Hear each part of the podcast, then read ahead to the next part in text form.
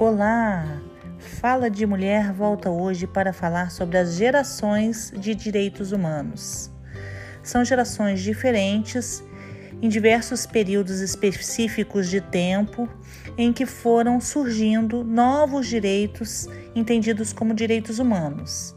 E a cada conjunto desses novos direitos, nós temos uma nova geração, geração de direitos humanos. Foram três gerações especificamente.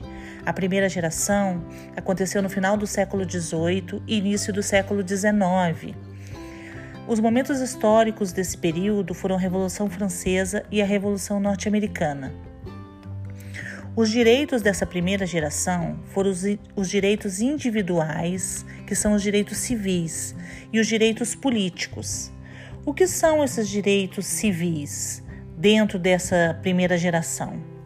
A liberdade, a igualdade, a propriedade, segurança, inviolabilidade de domicílio, inviolabilidade de correspondência, direitos que protegem a esfera individual contra intervenções, sobretudo do poder estatal.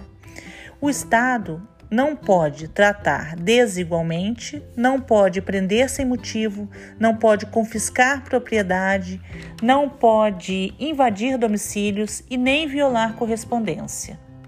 E os direitos políticos dessa primeira geração são os que asseguram ao indivíduo a participação nas decisões do poder estatal, poder votar e poder ser votado. A segunda geração iniciou no século XX. Ela foi caracterizada pelo advento de direitos sociais, direitos econômicos e direitos trabalhistas.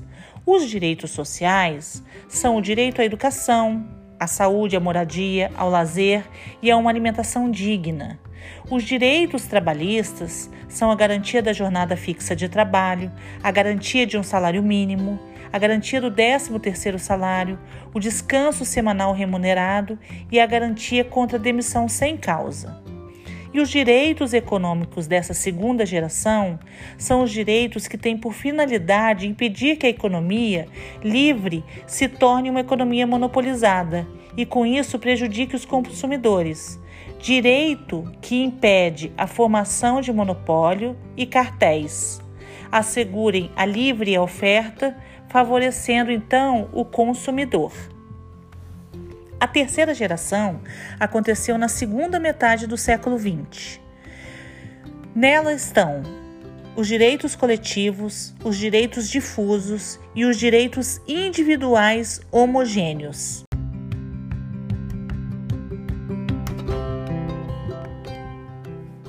O que são então os direitos coletivos?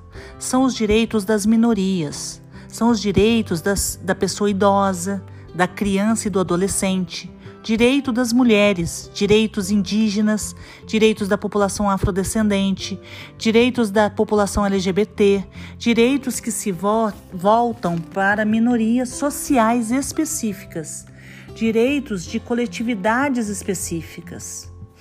Os direitos difusos são direitos que não pertencem aos indivíduos de modo separado, nem a coletividades específicas pertencem a toda a espécie humana de forma difusa, não a uma única pessoa. Como, por exemplo, nós temos o direito ao meio ambiente, que é um direito de todos nós. Os direitos individuais homogêneos diz respeito a direitos que, embora sejam dos indivíduos, afetam vários indivíduos ao mesmo tempo. Como exemplo, os direitos do consumidor.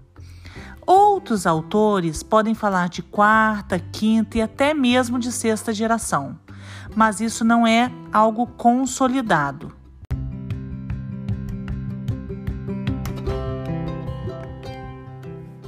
O que são então os direitos coletivos?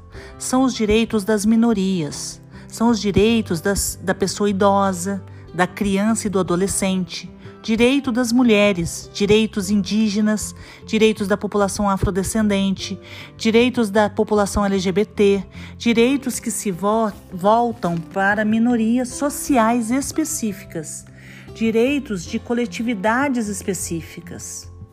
Os direitos difusos são direitos que não pertencem aos indivíduos de modo separado, nem a coletividades específicas. Pertencem a toda a espécie humana de forma difusa, não a uma única pessoa. Como, por exemplo, nós temos o direito ao meio ambiente, que é um direito de todos nós. Os direitos individuais homogêneos diz respeito a direitos que, embora sejam dos indivíduos, afetam vários indivíduos ao mesmo tempo. Como exemplo, os direitos do consumidor.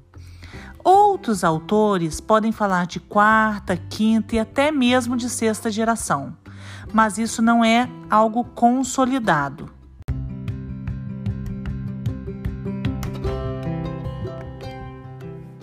O que são então os direitos coletivos? São os direitos das minorias, são os direitos das, da pessoa idosa, da criança e do adolescente, direito das mulheres, direitos indígenas, direitos da população afrodescendente, direitos da população LGBT, direitos que se vo voltam para minorias sociais específicas, direitos de coletividades específicas. Os direitos difusos são direitos que não pertencem aos indivíduos de modo separado, nem a coletividades específicas. Pertencem a toda a espécie humana de forma difusa, não a uma única pessoa. Como, por exemplo, nós temos o direito ao meio ambiente, que é um direito de todos nós.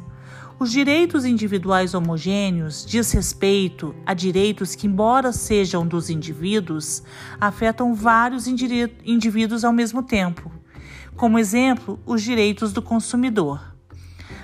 Outros autores podem falar de quarta, quinta e até mesmo de sexta geração, mas isso não é algo consolidado.